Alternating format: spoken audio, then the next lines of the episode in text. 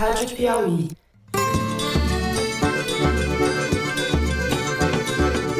Olá, sejam muito bem-vindos a mais um Foro de Teresina, o podcast de política da revista Piauí. Eu não trabalho por hipótese, eu não sou candidato à reeleição porque a Constituição não permite. Eu estou mais preocupado em nós organizarmos as contas públicas para o Brasil sobreviver em 2021.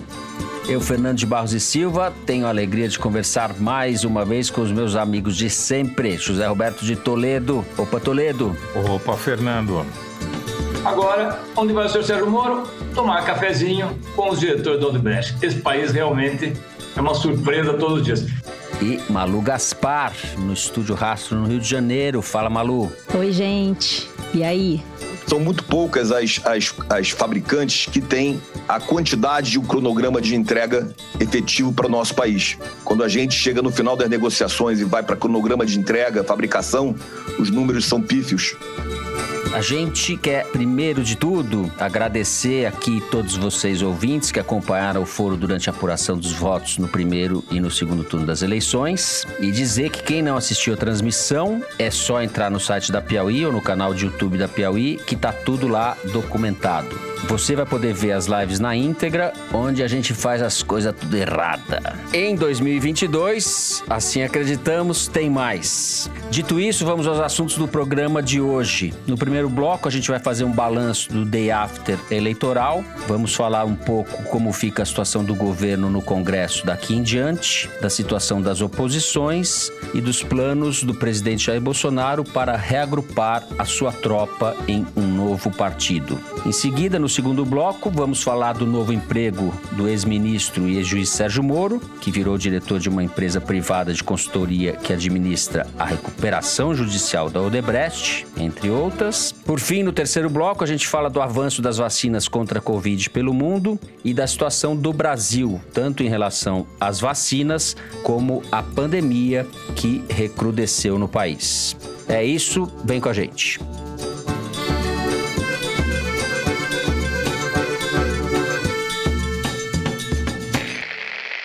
Muito bem, acabaram as eleições municipais, agora é hora em que os líderes dos partidos sentam para fazer as contas da vitória ou da derrota e a gente começa a ver os primeiros desdobramentos disso. O presidente Jair Bolsonaro, depois do fiasco que foi a sua participação na eleição, talvez tenha sido convencido de que não dá para brincar mais sem partido. Bolsonaro está negociando sua filiação com várias legendas diferentes, todas muito finas. Aliança pelo Brasil, aquele que foi sem nunca ter sido, a essa altura já está praticamente pro anedotário da política brasileira. Entre os pretendentes de Bolsonaro neste momento estão o PP, Pato Pato, o PSD de Kassab, o Republicanos e, claro, o PSL, de onde Bolsonaro saiu depois de ter sido eleito presidente. Toledo, já falamos um pouco disso no domingo, mas há esse rescaldo, essas conversas ao longo da semana a partir do resultado das eleições. É a hora e a vez do Centrão? É a hora e a vez do Arenão.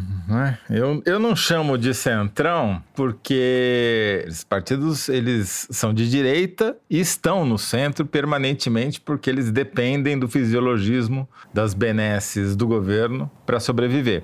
Mas antes de chegar lá, eu queria registrar aqui, por conta de uma reportagem que saiu na Folha nessa quinta-feira, que nós chegamos ao paroxismo da caquistocracia, graças Opa. ao Paulo Guedes, né? Todos lembram da hipocrisia do impeachment de 2016, né, em que a Dilma Rousseff foi afastada com a desculpa de que tinha dado pedaladas fiscais, né?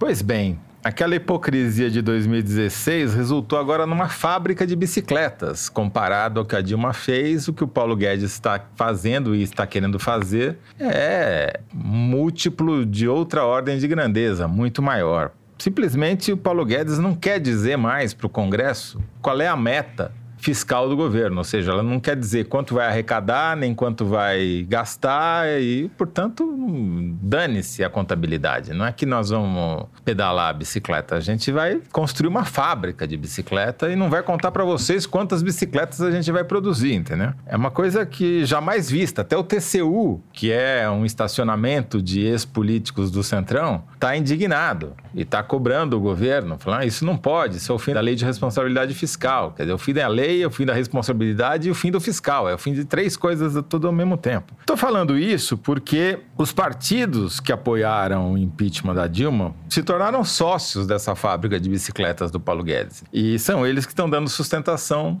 para o Bolsonaro e para o Guedes, né? E o mais irônico aí é que o Guedes, que é uma espécie de vaselina para Faria Lima aceitar o Bolsonaro, ele supostamente era o, a âncora fiscal do governo, o cara que ia zelar pelas contas públicas e pelo liberalismo conforme o manual, e, e o cara está simplesmente picotando e queimando o, o, manual, né? Então esses partidos que hum. dependem do gasto público garantem que ele não vai ser empichado que ele não vai ser processado, né? Porque falar, não, dá a grana pra gente que a gente segura a sua ponta. Quem são esses partidos? São os partidos que ganharam a eleição municipal. Uhum. São aqueles que cresceram em 2020 em comparação a 2016 em alguns casos revertendo uma tendência de queda, em outros consolidando uma tendência de crescimento.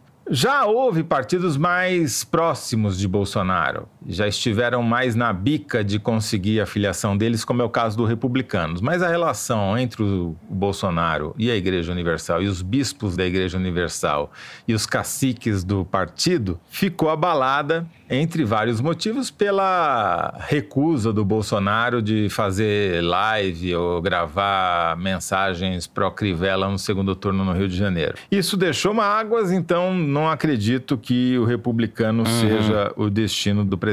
Sobram, então, três opções. O PSL, ex-partido, depende não só de um acordo de cúpula nacional com Luciano Bivar, que é o dono do partido, que também é candidato à presidência da Câmara dos Deputados. É uma operação delicada, porque implicaria você afastar as pessoas, os parlamentares que se distanciaram mais do Bolsonaro, uhum. tipo o Major Olímpio e a Joyce Hasselman. Então, os dois partidos que sobram com maior chance de abrigar o Bolsonaro são o Progressistas, antigo PP, e o PSD do Kassab, o PSK. Né? O PSK ele tem um problema, porque o Kassab é aquele político quântico, que é de estar à direita, à esquerda e ao centro, tudo ao mesmo tempo agora. Não sei se vocês lembram, mas o Kassab é secretário do Dória. É o secretário que foi sem nunca ter sido, porque ele foi nomeado, se licenciou e nunca foi demitido. Então, a rigor, ele é um secretário. Não sei se ele recebe, mas. Ele se licenciou para responder aí a denúncias de que recebeu dinheiro da JBS, né? Sim, mas depois se tornou conveniente, porque se ele nomeasse secretários para o governo do agora na prefeitura de São Paulo, ou botasse gente, ou ele próprio no governo do estado, gente proeminente do PSD, criaria um ruído para a eventual entrada do Bolsonaro. Então, acho difícil. Tudo me leva a crer, portanto, que o Progressistas, que é a antiga casa do Bolsonaro, é da onde o Bolsonaro veio, né, o PP, uhum. seja o destino mais apropriado. Até porque o PP ganhou em lugares e regiões onde o Bolsonaro vai muito mal, que é o interior do Nordeste, pequenas cidades. Ele cresceu não somente, mas cresceu na sombra do PT. Onde o PT perdeu, em alguns estados o PP ganhou. E ele criou, virou a segunda força ali na base municipal. Então, se o Bolsonaro tiver inteligência, inteligência racional, pensada, com calma, coisa que ele nunca demonstrou, ele, pela lógica, iria para o PP. Tudo isso acontece porque o Bolsonaro é aquilo que a gente já falou em outros programas. Ele é incapaz de criar qualquer coisa. O Bolsonaro só é capaz de destruir coisas, de quebrar coisas. Até quando ele planejou o atentado à bomba numa adutora do Rio de Janeiro, o croqui dele parecia desenho de criança. é, por isso que ele é incapaz de montar um partido. Ele é uma espécie de peão que virou dama no tabuleiro. Ele chegou lá no fim, é de repente virou uma dama, não sabe para onde ir, não sabe o que fazer não sabe como se movimentar, né?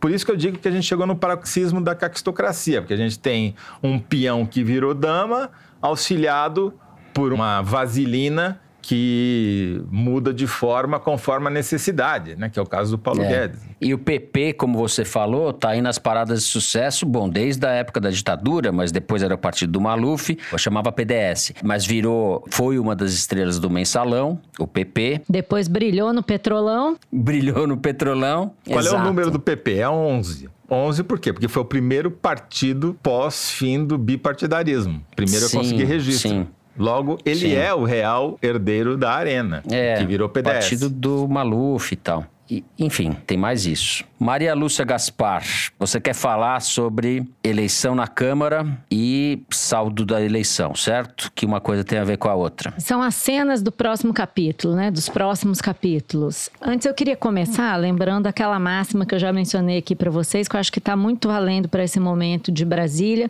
que é aquela máxima que eu já ouvi de um líder do Centrão, que o Estado de Direito é o que nos favorece. Quando ele não favorece, ele é o Estado policialesco. Toledo acabou de citar essa questão da meta fiscal que é basicamente o governo se preparando para infringir a lei, né? Vamos ver se ele vai estabelecer a meta fiscal. Da mesma forma que se alegou na época que a Dilma infringia no caso do impeachment e no caso da presidência da Câmara, que é o que eu quero contar para vocês, a mesma coisa. Eu me mergulhei aí nessa história porque eu acho que essa disputa é a mais importante do momento agora, até o final do ano e até fevereiro, porque ela vai definir um monte de coisas, especialmente como vai ser a vida do governo Bolsonaro no ano que vem. E pode uhum. colocar em jogo aí a própria sobrevivência política do presidente Bolsonaro. Todo mundo sabe disso, todos os movimentos em Brasília, ou virtualmente, né, no cenário político, já que não tem tanta gente assim em Brasília, estão voltados para isso. E é, se trata do seguinte: está se discutindo agora a possibilidade de reeleição do Davi Alcolumbre para a presidência do Senado e do Rodrigo Maia para a Câmara dos Deputados.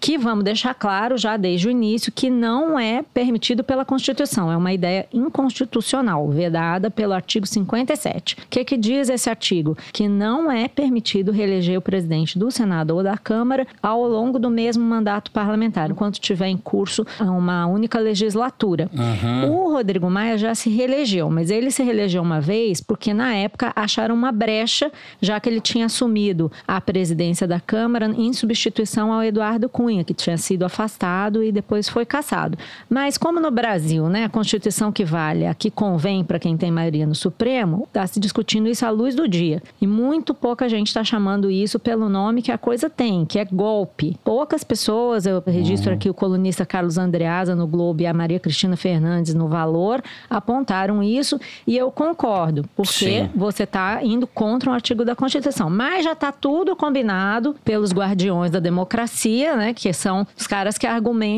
que é importante reconduzir o Rodrigo Rodrigo Maia para barrar absurdos do Bolsonaro, as barbaridades da Bolsonaro. Então, nessa sexta-feira, enquanto você ouve o foro, o plenário do Supremo virtual vai discutir uma ação de inconstitucionalidade impetrada pelo PTB contra essa possibilidade de reeleição. O relator é o eminente ministro Gilmar Mendes, que já combinou nos bastidores com o Rodrigo Maia e seu grupo que vai dar uma decisão salomônica. Já para começar, tem uma briga de foice no escuro em Brasília por conta disso, porque o Bolsonaro já falou para alguns aliados que ele não vai permitir essa, entre aspas, festa do Rodrigo, não vai ter isso. Embora não esteja claro como vai ficar no Supremo, isso já mexeu com a correlação de forças no Congresso. Porque o Rodrigo Maia é um presidente da Câmara que tem muito apoio até entre partidos de esquerda. Ele faz ali uma aliança com partidos de esquerda e uma das coisas que o Bolsonaro não gosta é que ele se comprometeu a não votar nada da agenda de costumes do Bolsonaro nesse acordo com a esquerda e ele tem cumprido esse acordo. Ele tem muito apoio na Câmara, mas como ele passou aí os últimos meses enrolando ele não fechou acordo com ninguém, não indicou um sucessor, fica levantando ali uns nomes. Uma hora é o Agnaldo Ribeiro, do PP, depois é o Marcos Pereira, depois é o Marcelo Ramos, do PL, o Luciano Bivar, do PSL, tentando calcular ali um jeito de agregar todo mundo em torno dele contra o adversário, que é o candidato do Bolsonaro, que é do PP, que é o Arthur Lira, que está também pegando pesado nos bastidores contra o Rodrigo. E aí o que, que acontece? Esses partidos que ficaram na aba do Rodrigo Maia, incluindo PSD, PDT, todos esses, PROS, PTB, tudo, já estão cansados dessa atitude do Rodrigo de não apontar logo um sucessor. E estão achando que o Rodrigo está fazendo jogadas para afastar uns e outros. Cada um acha que vai ser preterido nessa disputa quando de fato se definir a chapa. Então esse pessoal começou a se bandear pro lado do Arthur Lira e do PP, que já mandou um recado para o Columbre. O Columbre é o seguinte: você quer se reeleger aí no Senado? A gente vai fazer que não tá vendo e vai deixar. Mas se você ficar colado no Rodrigo Maia, o que daria, veja bem, pensa em 2022, a presidência das duas casas pro DEM, que já saiu fortalecido da eleição. Então o que, que os caras disseram? Olha, Alcolumbre, se você apoiar o Rodrigo aí, você vai ficar isolado. Nós vamos deixar você pros leões, porque a gente não quer botar essa azeitona na empada do Rodrigo. No momento, o Rodrigo Maia está tentando impedir esse isolamento. Os partidos de esquerda também estão brigando, porque o PSB, que saiu da eleição rachadíssimo com o PT, está dizendo que se o Rodrigo der espaço para o PT na mesa da Câmara, eles vão votar no Arthur Lira. Quer dizer, a eleição municipal mexeu com todo esse jogo de partidos na Câmara e vai mexer com o jogo para 2022. A forma como a configuração da mesa do Congresso sair dessa disputa vai ajudar a definir as chances de sucesso do governo Bolsonaro, que precisa demais do presidente do Congresso, porque Sim. o próprio governo não apresenta nada, né? Não tem projeto de auxílio emergencial, essa questão da meta fiscal. Então, assim, ou alguém assume aquilo e dirige o país em direção ao que o Bolsonaro quer, ou ele vai passar dois anos apanhando no Congresso se, por exemplo, o Rodrigo Maia tiver sucesso, porque agora é tudo assim, né? Vamos favorecer o DEM para criar uma alternativa em 2022. Eu tô lembrando, enquanto você falava, tô lembrando da eleição do Eduardo Cunha, justamente, que foi Sim. o início da ruína da Dilma no Congresso, né? Inclusive, no bolsonarismo se compara o Rodrigo Maia ao Eduardo Cunha do Bolsonaro. Tem toda essa conversa aí, sabe? É, porque o presidente da Câmara, além de definir a pauta, é quem admite ou engaveta o início no processos de impeachment, né? Zé. O cenário que a gente projeta para 2021 é um cenário de desemprego explosivo, porque todas aquelas pessoas que estavam desocupadas, mas não estavam procurando emprego porque tinham auxílio emergencial e vão parar de receber agora, esse vai ser o último mês, agora em dezembro, a partir de janeiro vão ter que ir para o mercado de trabalho. E o desconforto, a sensação de mal-estar vai aumentar significativamente. Você tem um descontrole das contas públicas, você tem volta da inflação, você tem um cenário de retorno de uma segunda onda, repique, o nome que você queira dar, da pandemia. A gente não tem vacina, como vamos falar no terceiro bloco. Tudo conspira contra o Bolsonaro. Se ele tiver um presidente da Câmara disposto a abrir um processo de impeachment, ele vai ter problemas sérios. Mas eu não subestimaria, apesar de concordar com tudo que você falou, a capacidade do Bolsonaro de dar piruetas e. Não, está em curso, fa... né? Essa disputa está tá em curso. curso. É, um dado interessante é que é tudo isso que a gente falou, você falou que o Rodrigo Maia tem aliança com setores da esquerda, tem mesmo, com Marcelo Freixo, é muito evidente, mas é, toda essa disputa se dá no campo da direita e centro-direita, né? É uma coisa como se isso já estivesse antecipando de fato que pode ser a sucessão de 22. Muito bem. Ficamos então por aqui. Em seguida, vamos falar do novo ganha-pão do ex-ministro Sérgio Moro. Fiquem aí que a gente já volta.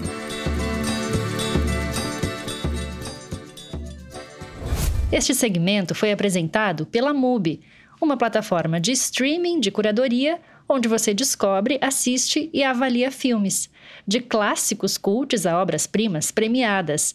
É o seu festival de cinema online. Na MUBI, todo dia estreia um filme, e eles são escolhidos por nossos curadores e não por um algoritmo. Assim, você investe mais tempo descobrindo filmes incríveis do que buscando o que assistir. Assista online ou faça download para aproveitar o melhor do cinema quando quiser. Experimente 30 dias de MUBI grátis. Visite mubi.com/foro.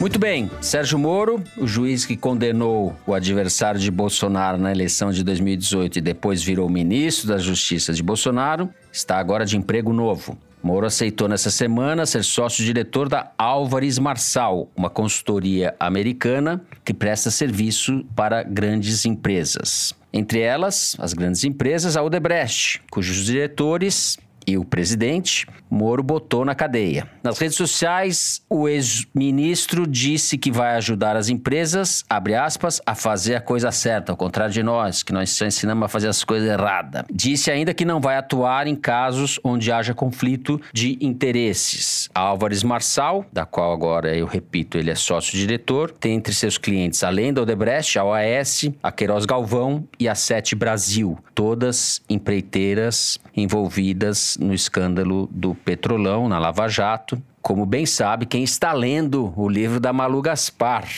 Malu Isso Gaspar. Aí, já encaixa um merchan. Já encaixei um merchan. o conflito de interesses aí está configurado. Que implicações você acha que isso tem, inclusive, para as especulações a respeito de uma eventual candidatura presidencial de Moro em 2022? Pois é, né? Não tem o Paulo Guedes fazendo Guedice? Então agora nós temos o Sérgio Moro fazendo Morice. Por que, que eu estou te falando isso? Bom, você já deu um resumo aí do caso, porque desde que ele deixou de ser juiz, o Moro vem fazendo escolhas que só reforçam as suspeitas a respeito da imparcialidade dele como juiz e sobre as escolhas que ele fez ao longo da Lava Jato. Primeiro, indo para o governo Bolsonaro, foi a primeira grande morice. E mais recentemente, depois que acabou a quarentena, por causa dessas opções profissionais dele. E não só essa que você está falando, que eu vou explicar bem daqui a pouco, mas antes eu queria lembrar que teve uma que não chamou muita atenção, mas eu acho bastante complexa, complicada, que é aceitar fazer um parecer para um enrolado empresário israelense, se chama Benjamin Steinmetz, mais conhecido como Benny Steinmetz, nossa, quase que não saiu, que tem uma briga de 2,2 bi de dólares com a Vale. Ele é acusado lá na Guiné de ter obtido a licença de uma mina de ferro super valiosa, a mina de Simandu, à custa de subornos a autoridades locais. É uma história enroladíssima que tem espionagem, muito impressionante, que já foi contada pela nossa colega Consuelo Diegues, já fez uma reportagem sobre isso e está publicando agora esse mês uma outra reportagem sensacional que conta essa história da espionagem do Benjamin Steinmetz e que fala do parecer do Sérgio Moro e que está indo para as bancas agora no final de semana. Então, assim, esse parecer é um dos três que o Moro fez para clientes de bancas de advocacia, segundo informação aí do colunista Lauro Jardim, com os quais ele arrecadou 750 mil reais. Então, ele, como juiz da Lava Jato, está emprestando a marca dele num parecer para um sujeito que é acusado de corromper autoridades na Guiné, na África. O outro serviço que ele pegou, né, o serviço, como diz lá em Minas Gerais, é o da Álvares Marçal, que contratou ele como diretor de disputas e investigação. Acho importante explicar como é que a coisa funciona. Essa Álvares Marçal é uma empresa global que nasceu lá de uma perna da Arthur Anderson de auditoria, que presta vários serviços para empresas. Entre eles, reestruturação, esse serviço que a gente vai falar da recuperação judicial, e o serviço para o qual o Moro foi contratado, que é de ver onde é que tem problemas justamente de conflito de interesses e tal. Essa empresa no Brasil está atuando como fiscalizadora da recuperação judicial de quatro companhias atingidas pela Lava Jato e que tiveram seus executivos julgados pelo Moro. A Odebrecht, a OAS, a Sete Brasil e a Queiroz Galvão. A Álvares Marçal, nesses processos, ela não presta serviço para as empresas diretamente, ela presta serviço para o juiz que apontou essas empresas, indicou a Álvares Marçal para fiscalizar se o plano da recuperação judicial está sendo cumprido como combinado ou não, né? E o Moro e a consultoria já disseram que ele não vai atuar em nada que tenha a ver com a Lava Jato e tal. Mas é evidente que para uma sombra de dúvida e tem um conflito potencial, uma vez que a gente sabe que essa coisa da Chinese Wall, como se chama, muralha chinesa nos meios empresariais, é mais das vezes para inglês ver. E a Vaza Jato já mostrou que na Lava Jato também não foi para valer. Deveria haver uma separação de funções entre o juiz e os procuradores, e não foram poucas as vezes em que o Moro Moro deu palpites, orientou a atuação dos procuradores e tal. Isso por si é uma complicação para ele, assim, não que não possa um procurador e um juiz trabalhar para a iniciativa privada depois de sair da carreira pública. Isso acontece, né? A própria Odebrecht uhum. tem de seus advogados ex-procuradores americanos e brasileiros. Tem o Rodrigo Janot, Cid Junqueira, que foram procuradores gerais, só para dar exemplo, montaram escritório. Joaquim Barbosa faz pareceres para empresas privadas. O ex-ministro do STF, Nelson Jobim, é um sócio muito bem remunerado hoje do BTG Pactual. Então não é esse o problema. A questão é o Moro é uma pessoa pública que está na arena política, né? Eu falei ontem com os procuradores da Lava Jato que estão parte deles, não todos, constrangidos, dizendo que o pior que o Moro já fez para a Lava Jato foi ir para o governo Bolsonaro, mas que é óbvio que isso não ajuda, né? E aí, vamos supor que o Moro tivesse desistido da carreira política. Paciência, ele vai para a vida privada e vai ser criticado, mas ninguém tem nada com isso. A questão é a seguinte: ele não desistiu da carreira política. E isso que eu estou te falando não é a opinião, é a apuração. Ele ainda pensa nisso. O que ele está fazendo uhum. é aproveitar esse ano de 2021 para garantir o pé de meia e pagar os boletos, né? Então é óbvio que ele tem que responder por isso, né? Até porque vocês já imaginaram se fosse o contrário? Um político acusado pela Lava Jato indo trabalhar em uma consultoria que tem um contrato com a empresa acusada de escândalos? Ok, a gente já entendeu que ele não vai fazer nada para o Odebrecht. E eu até acho que ele não vai fazer, porque na Odebrecht está todo mundo vigiando ele.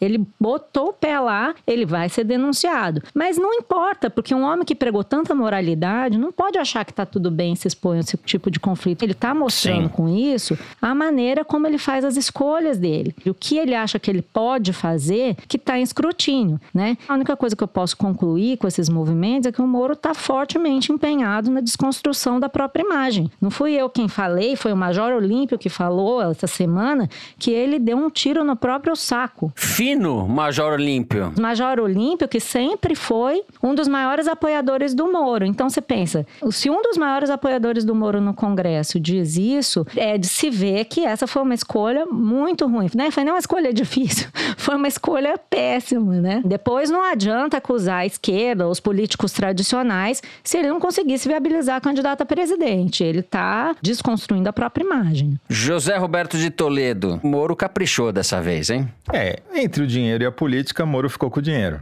Ele vai receber de empresários que querem fazer planejamento judicial. Comparável seria o planejamento fiscal, que é um jeito de você fazer elisão de impostos sem, sem ir para cadeia, nem pagar multa, né? Aqui é a mesma coisa. Quem vai contratar a empresa que contratou o Moro? Aquelas empresas que não fazem a coisa certa, aquelas empresas que fazem a coisa errada e querem saber como se safar disso. É essas empresas que vão contratar o Moro. Porque, afinal de contas, o Moro juiz provavelmente condenaria o Moro consultor. Porque você pagar para dar conselho para quem quer fazer a coisa errada é mais ou menos a mesma coisa que você aceitar dinheiro para dar palestra para quem quer fazer a coisa errada e vai te pagar em forma de palestra, entendeu? O cara não tá indo lá para ouvir o Moro, ele tá indo lá para usar o nome do Moro para dizer: "Não, tá vendo? Eu contratei o Moro, vou fazer a coisa certa". Ou seja, o Moro, de fato, trocou a política pelo dinheiro. Por que, que eu digo isso? Porque você pega o levantamento da Arquimedes sobre o que foi dito no Twitter sobre isso. Ele apanhou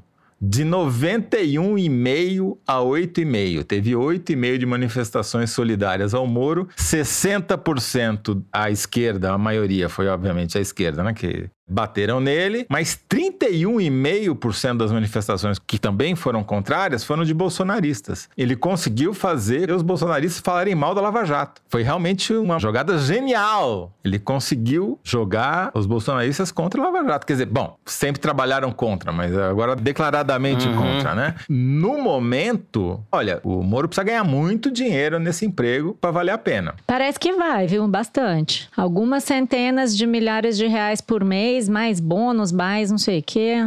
Você falando aí, eu tô lembrando aqui, é como se o Elliot Ness virasse funcionário do Al Capone, mais ou menos isso. É, o caso do Moro. É, não do Al Capone, mas do escritório de advocacia do Al Capone, entendeu? É, é, é, um pouco isso, entendeu? Agora, é claro que ele vai querer voltar em 2022 nesse figurino de salvador da pátria que ele acha que ele veste, né?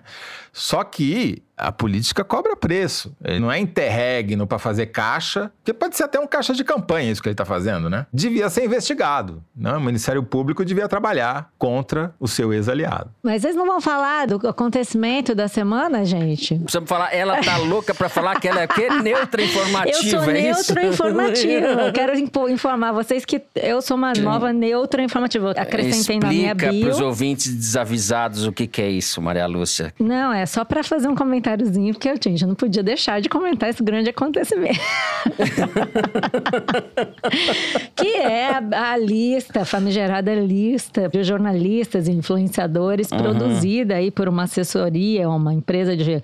Uma outra consultoria que não é a Álvares e Marçal, e sim uma empresa chamada BR+, que o Ministério da Economia chamou para fazer um monitoramento de imagem em redes sociais. Fizeram aí uma lista de jornalistas classificados como detratores, neutroinformativos e favoráveis. E foi um quiprocó, porque esse monitoramento custou 2 milhões e 700 mil reais e não serve para absolutamente nada, a não ser para a minha própria diversão e de outros que foram classificados nessas categorias, né? Dado que eu agora, eu tiro onda agora que eu sou uma neutro informativa. Olha, a reação das pessoas é triste, viu? A raça humana realmente, a reação das pessoas briga, querendo eu quero ser detrator, detrator, eu não quero ser detrator, Exato. eu sou favorável, mas não sou favorável. Gente, olha, menos, é ridículo, é um desperdício de dinheiro público. Pode-se até argumentar que é improbidade administrativa, desvio de função, porque tem muita gente achando que essa lista vai ser utilizada para perseguir jornalistas, o que não parece, porque as recomendações feitas pela tal empresa são as mais banais, tipo,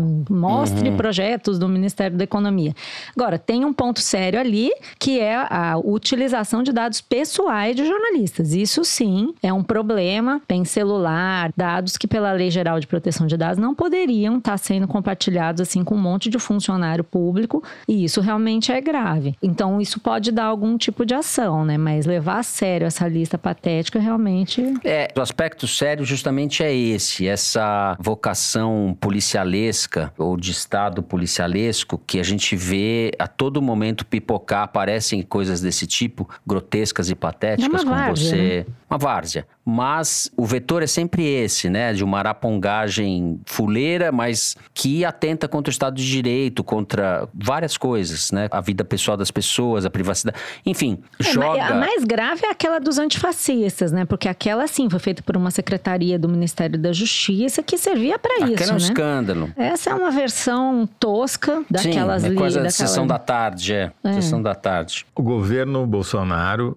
é a pior coisa que aconteceu para a imprensa do Brasil desde a ditadura, desde a censura, e o Paulo Guedes é conivente e ativo. O Paulo Guedes é uma arma contra a democracia. O Paulo Guedes é contra a liberdade de imprensa. O Paulo Guedes é antiliberal. O Paulo Guedes deveria ser punido, para não dizer ser processado, por gastar dinheiro público para classificar jornalistas com nomes ridículos. O Paulo Guedes posa de liberal, mas o Paulo Guedes é um autoritário. Você viu que ele disse que ele não tinha nada com isso, né? Porque ele nunca tem nada com isso, porque ele é um irresponsável. O perfil que a Malu fez do Paulo Guedes ainda durante a campanha eleitoral mostra, Malu, você mostra claramente como ele, ele se faz de desentendido e às vezes acho que de fato era uma espécie de, de sonso, fingindo que é sonso, mas é sonso mesmo, sabe? É, quando ele estava lá no Chile, trabalhando numa universidade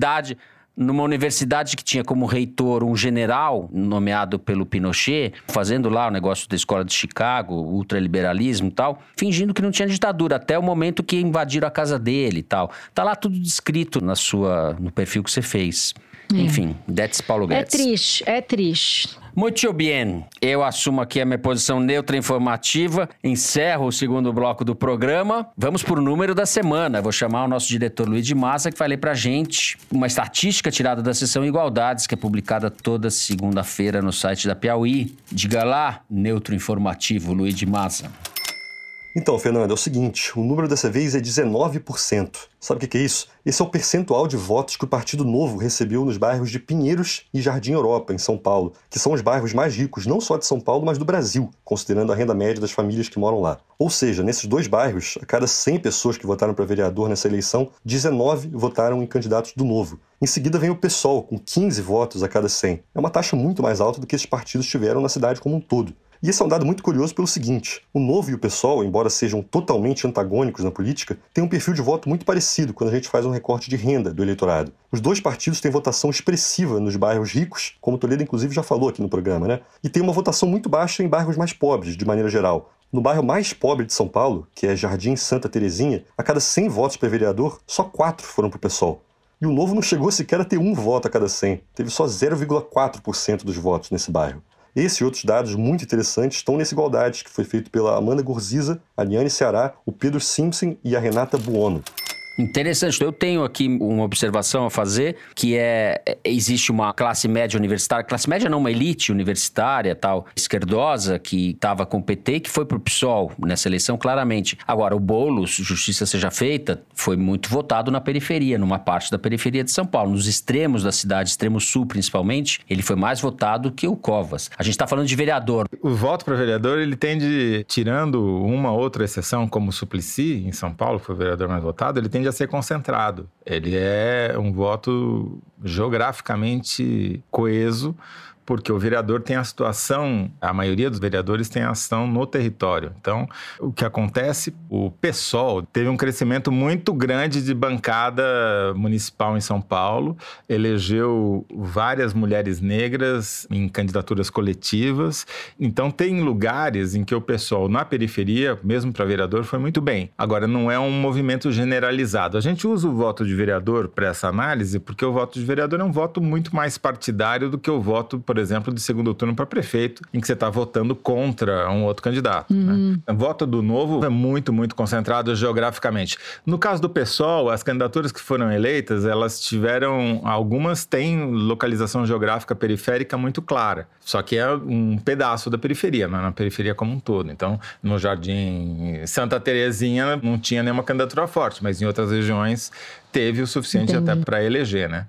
Agora, só falando para voltar ao primeiro bloco, por que a gente fala tanto de progressistas e não fala de tucanos, etc o Progressistas, o PP, foi o partido que mais cresceu em vereadores nessa eleição. Foram 1.603 vereadores a mais. E o PSDB, por exemplo, que ganhou a Prefeitura de São Paulo, perdeu mil vereadores. Para ser preciso, 999. Muito bem. Ótimo número da semana. Vamos agora para o terceiro bloco do programa. Falar de Covid e das vacinas. A gente já volta.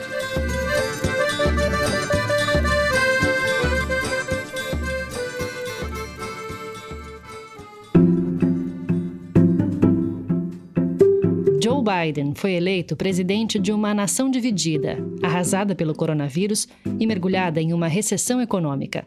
Mas esses não são os primeiros grandes desafios da vida de Biden, que foi senador por 36 anos e vice de Barack Obama, enquanto enfrentava a perda do filho Bo, vítima de um câncer no cérebro. Na autobiografia Promessa de Pai, Joe Biden revela os bastidores da sua vida pública e pessoal e o seu projeto para unir o país. A obra chega ao Brasil pela Intrínseca e está com 20% de desconto no Submarino. É só usar o cupom PRESIDENTE.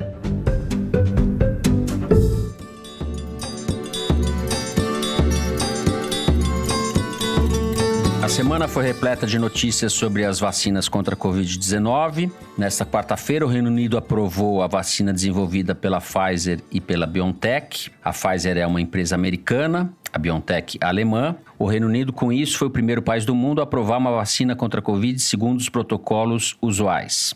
O governo do país prometeu começar a vacinação já na semana que vem. A Rússia, por sua vez, anunciou que começou a vacinação, apesar de os testes ainda estarem em andamento. Nos Estados Unidos, a Moderna já pediu autorização para o uso emergencial da vacina. A Itália anunciou que deve começar a vacinação em janeiro. Enfim, são notícias que estão pipocando aí, animadoras, Toledo, eu posso dizer isso? O Brasil é que não está nada animador, não é? É, o mundo, como a gente avisou aqui durante meses, está se dividindo agora, começou a se dividir concretamente, deixou de ser uma previsão, passou a ser uma realidade, entre vacinados e desprevenidos. Vacinados são basicamente os países da União Europeia, a Europa, os Estados Unidos, o Canadá principalmente, o Japão e o Reino Unido e até alguns países ultrapopulosos emergentes, como a Índia,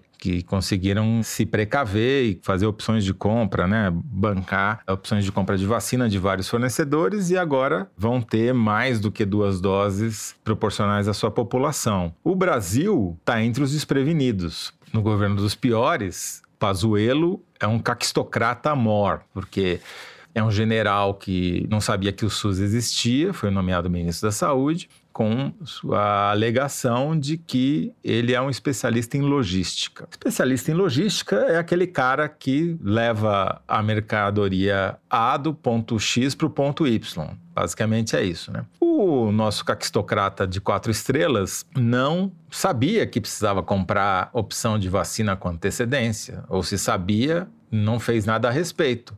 E agora ele está reclamando que ele vai negociar com os laboratórios, e os laboratórios negociam preço, negociam prazo, e daí, na hora que vai dizer quantas doses eles vão vender, ele fala: ah, mas eles querem vender uma quantidade pífia de vacinas. É óbvio, a gente cantou essa bola aqui faz meses. Qualquer cretino sabe que você precisa comprar com antecedência. Por isso que eles fazem essa opção de compra, por isso que os Estados Unidos lançaram um programa de bilhões de dólares para justamente se precaver. E o Brasil não fez isso. E agora ele não vai ter vacina. E agora ele vai ter que vacinar uma fração mínima da população, se tiver sorte, se alguém quiser vender vacina para o Brasil, e mesmo que em quantidades pífias, e se essa vacina da AstraZeneca, que é aqui o governo federal apostou todas as suas fichas, tiver uma eficácia comprovada, porque até agora a eficácia da AstraZeneca é complicada, porque eles erraram no protocolo de testes e não dá para saber se a eficácia deles é 60% ou é 90%. Então, o Brasil está no pior dos mundos pela incompetência caquistocrática de um general de quatro estrelas que devia estar tá de pijama em casa e não dirigindo o Ministério da Saúde no meio da maior pandemia do século. É. Nós viramos párias em vários sentidos, né? em várias frentes. Na questão ambiental, na gestão dessa pandemia, talvez seja a pior gestão eh, do planeta. O número de mortes está aí para documentar isso. Não, só para explorar um pouco mais em detalhes isso que o Toledo falou, eu queria só apontar como que o ministro Pazuello está se comportando em relação a essa questão da vacina. A gente já comentou aqui lá o início, quando ele fez aquela reunião com governadores e disse que ia comprar, prometeu comprar as vacinas do Butantan, da Coronavac, e acabou tomou uma lambada do presidente presidente Bolsonaro, que desautorizou ele, tudo. Desde então ele pegou Covid, sumiu e agora reapareceu com um discurso completamente errático sobre a vacina, que só mostra o quão perdidos estamos nós, né? Primeiro ele disse que ia comprar a vacina do Butantan, depois supostamente desfez o acordo, mas na prática ainda não desfez, tá lá o protocolo lá que ele assinou, não foi desassinado. Até a semana passada ele dizia que o Brasil ia ter uma chuva de vacinas nos próximos anos, que tinha mais de 200 laboratórios mundo afora, que não ia faltar, que o que falta hoje vai sobrar amanhã. Aí o TCU e o STF cobraram dele o que ele não consegue apresentar, que é um plano nacional de vacinação, porque diz que se trata, afinal ele é o homem da logística, né? Aí ontem foi no Congresso Nacional e mudou completamente o discurso. Disse que as propostas que as desenvolvedoras de vacinas apresentaram ao Brasil foram pífias falou que pode comprar as vacinas da Pfizer, que tem uma necessidade de congelamento muito forte, para qual a rede brasileira não está preparada, a rede de distribuição não está preparada, que ele, se ele comprar, só vai comprar pelo COVAX Facility, e que, na verdade, o que tem é isso mesmo, o negócio da vacina da Fiocruz. Não mencionou a vacina do Butantan de propósito, mais uma vez se guiando por uma questão que não tem nada a ver com a saúde da população. E apresentou alguns números que eu acho que tem que ser questionado e para os quais a gente tem que ficar atentos quando, enfim, a gente conseguir conhecer esse plano de vacinação, se é que ele existe, né?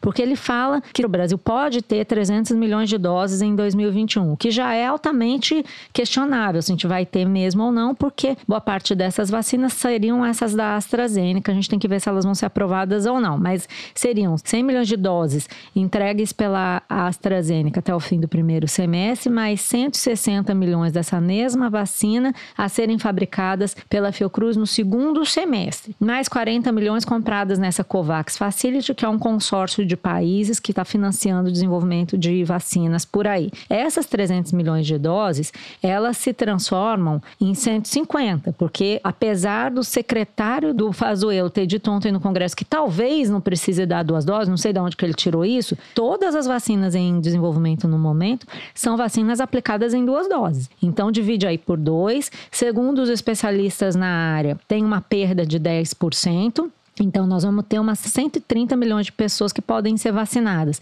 Não é pouco se você considerar os públicos que eles estão colocando como públicos prioritários. Foi a única coisa que o Ministério disse que vai fazer. Funcionários de saúde, gente com comorbidade, idosos, pessoas sob risco, presidiários, indígenas, várias pessoas que estão em situação de risco. Esse público é mais ou menos o mesmo que participou da campanha para vacinação da influenza nesse ano. São 91 milhões de pessoas. Só que é o seguinte: você tem que dar vacina para essas pessoas no intervalo de sete dias, você tem que cadastrar todas essas pessoas, você tem que saber o nome, onde elas estão, controlar isso, comprar todas essas seringas, todos esses frascos, você tem que garantir acondicionamento. Tudo isso a gente não sabe como eles vão fazer. O que a gente vê é que continua guiando o governo a narrativa. Numa semana ele fala assim: vai ter vacina. E se o povo acredita, ele continua falando. Aí ele percebeu que o pessoal não acreditou, aí ele diz: não, então agora as propostas são pif pífias. Não interessa se as propostas são pífias, interessa que, como ministro, cabe a ele fazer o melhor para colocar a população vacinada. E aí, se ele não faz isso, e eu acho que ele não faz, em boa parte, por medo do presidente Bolsonaro, porque, na verdade, embora ele não tenha falado da Coronavac, eu apurei que ele continua conversando com o Butantan. O que ele vai enfrentar mais para frente são ações judiciais e a pressão dos governadores, porque a Coronavac também está na corrida. Eu não sei dizer, porque até eles não apresentaram nenhum estudo clínico, nem a Coronavac, nem a AstraZeneca apresentou estudo clínico para a Anvisa, não sabemos dizer se os resultados são aquilo mesmo que eles têm têm anunciado. Até agora são releases. Mas vamos supor que a Coronavac saia num prazo mais curto do que o da AstraZeneca. Vai ter uma situação em que o governo de São Paulo vai começar a vacinar a população paulista. Vocês já imaginaram o que vai acontecer nos outros estados? O que vai ter de gente querendo ir para São Paulo se vacinar? O que vai ter de gente pressionando os próprios governadores? Toda a pressão que houve em cima do ministro Pazuello e depois que teve aquela briga lá com o Bolsonaro em torno da compra das vacinas do Butantan, se baseava nisso. Eu ouvi vários governadores dizendo que o problema é que não ia ter vacina. Então, mais uma vez, por uma questão de narrativa, pelo medo do Bolsonaro, pela incompetência, saiba-se lá por qual razão, nós estamos caminhando para um cenário de total indefinição. Nós não sabemos nem quantas vacinas nós vamos ter, talvez, como o Toledo falou, a gente fique sem nada, seja o desamparado por uma questão de narrativa. Nós vamos ter cidadãos de primeira e segunda categoria no mundo, né? Porque você vai ter gente que.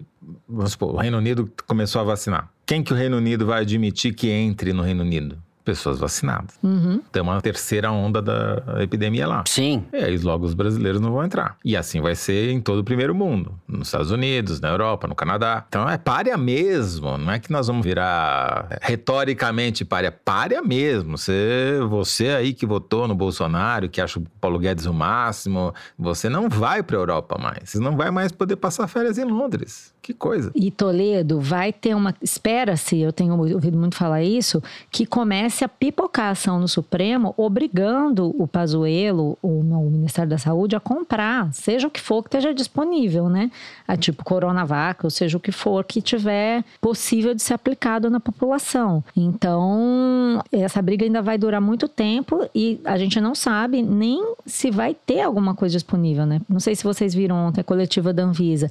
A quantidade de ressalvas e de coisas que precisam ser feitas para que a vacina seja aplicada, os pacientes têm que assinar termo de consentimento, tem uma discussão sobre o contrato da AstraZeneca e da Fiocruz com o governo federal sobre a quem caberia a responsabilidade em caso de efeito adverso. As coisas são tratadas, coisas que são complexas, muito difíceis de botar de pé, que deveriam estar sendo tratadas com a seriedade correspondente, estão sendo tratadas como se fosse e é isso, um post no Twitter, uma, né? É Malu, muito complicado. Imagina se o Brasil entrasse numa guerra e o Pazuello fosse o responsável pela logística do exército brasileiro. Não, ferrou. Ele ia reclamar que o fabricante de munição não só queria vender meia dúzia de bala para ele no meio da guerra porque ele fica do outro lado da fronteira entre na, no lugar inimigo. A imagem é boa, mas a gente está numa situação pior, né? É, isso que a gente está vendo é uma tragédia. É uma tragédia, é um, é um... Eu vou vendo aqui vocês falando, é de uma ignorância, de uma, um grau de incapacidade capacidade de fazer qualquer coisa séria incomparável, assim. Fernando, às vezes eu acho que é má fé, sabia? Porque, por exemplo, agora tá tendo essa inspeção da Anvisa nas fábricas dessas fabricantes de vacina, da Coronavac e da AstraZeneca. Você sabe onde são as duas fábricas? Na China. As duas fábricas das duas vacinas estão na China. Por que essa guerra de vacina chinesa ou vacina não chinesa? Se as duas vacinas vão ser produzidas no mesmo lugar por cidadãos chineses. E o Pazuello ainda alimenta a esperança de ser candidato a governador, você acredita? Ou do Amazonas ou de Roraima. Se ele for eleito governador de Roraima, o que eu não desejo para os roraimenses em hipótese alguma, eu vou defender a independência de Roraima. Anexação à Venezuela. não, não, independência. Fica como estado total. à parte e tal, né? Que e já leva o Pazuelo junto. Malu, você sabe qual é o, o, bordão do Bandido da Luz Vermelha, do Rogério Sganzerla, o filme de 1969, lá da... quando a gente não sabe fazer nada, a gente avacalha. Ele repete isso. Seu detrator. Muito bem. A gente encerra o terceiro bloco aqui. Vamos para balbúrdia do Kinder Ovo. O jogo virou, nós estamos numa fase ruim, mas o professor já orientou a equipe, tá unida. É. Eu acertei o da semana passada, eu nem lembro quem que eu acertei. Eu tô gagá. Requião. Você acertou o Requião. O Requião, foi o Requião. Diretor, solta o Requião aí. Bem, o governo propôs a entrega da CE, a privatização da CE, a venda da CE por 50 mil reais. Ouviram direito? 50 mil reais. Isso é menos que o preço de um cavalo crioulo ali hum, na Expo Inter. Não é o Bibo Nunes, Ou seja, né? a CE vale menos que um cavalo crioulo do Rio Grande. Você acredita nisso? É difícil acreditar, né? Ah, é aquele pois é cara é assim do MST. Tá Esqueci é vergonhoso, né? É a vergonha da vergonha de quem tinha vergonha, perdeu a vergonha e virou sem vergonha. Vender um patrimônio desse tamanho por um cavalo, por um alazão, mas eu tenho que dizer porque eu não sou bobo, não sou filho de pai bobo. Se nos comprarem por bobo, devolvem de madrugada, vão ver que de bobo o povo gaúcho não tem nada. Quem é o gaúcho? Sensacional. Se nos comprarem por bobo, devolve de madrugada. Amei, vou usar isso pra mim. Pô, fez a gente de bobo. Fez a gente o diretor de bobo, fez a gente não de vai devolver bobo. de madrugada? ah, isso não ia dar pra acertar nunca. É. Pompeu de Matos, deputado federal pelo PDT do Rio Grande do Sul falou isso num vídeo publicado no canal dele no YouTube no último dia 30. Estava criticando o plano do governo estadual de privatizar a CE, Companhia Estadual de Energia Elétrica. Porque de bobo não temos nada. De bobo temos tudo aqui. Que é... Passamos por bobo o, geral. O, o, alazão, o alazão passou é. encilhado e a gente não montou. É, Pô, mas ficou que... difícil. Gaúcho é só das antigas, né? Caro Luiz de Massa, você não conhece as tradições gaúchas. Né? O comandante Brizola. Muito bem. Depois dessa humilhação. Foram perdas internacionais. Perdas internacionais para nossa credibilidade. Muito bem, vamos passar para as cartinhas então. A seguir, a gente já volta. Acaba de entrar em cartaz nos cinemas o filme Babenco, Alguém tem que ouvir o coração e dizer parou. Os argentinos acham que eu sou brasileiro, os brasileiros acham que eu sou argentino. Vencedor do Leão de Melhor Documentário no Festival de Veneza, o filme é dirigido por Bárbara Paz e foi escolhido para representar o Brasil na disputa pelo Oscar. Não sei o que, que vinha primeiro. Ser o filmar ou estar vivo. Na tela revelam-se medos, ansiedades, memórias e reflexões de Babenco, em contraste com o vigor intelectual e a fragilidade física que marcou sua vida. Babenco, Alguém Tem Que Ouvir o Coração e Dizer Parou é o primeiro filme de Bárbara Paz e, de certa forma, também a última obra de Hector. Um filme sobre filmar para não morrer jamais.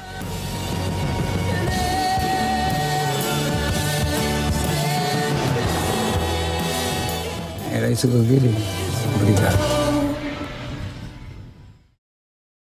Muito bem, vamos para as cartinhas. Dessa vez eu vou começar lendo um desaforo de Teresina que a gente recebeu da Fernanda Lima. Ela é de Brasília, escreveu o seguinte por e-mail. Eu queria fazer uma observação sobre o último foro. No bloco em que vocês falaram de racismo, o Fernando disse que a história da desigualdade racial no Brasil foi contada por autores brancos, como Gilberto Freire, e que agora isso está mudando. Mas ainda no século XX, nós tivemos no Brasil vários intelectuais negros escrevendo sobre isso. Essas vozes foram apagadas. São figuras como Abdias Nascimento, Lélia Gonzalez e Sueli Carneiro. Por fim, queria só dizer que nessa sexta-feira, dia 4, é meu aniversário. Aí não é mais desaforo. Ficaria muito feliz de receber um abraço de vocês. Beijos de Brasília. Fernanda Lima, você tem toda a razão. Beijos pelo seu aniversário. Um beijo para Fernanda Lima. Parabéns, Fernanda. Fernanda, beijos. Eu queria mandar um, primeiro um beijo para todos os ouvintes e assistentes que nos viram no Foro ao Vivo e também para todo mundo que marcou a gente no Twitter, mostrando que ao longo desse ano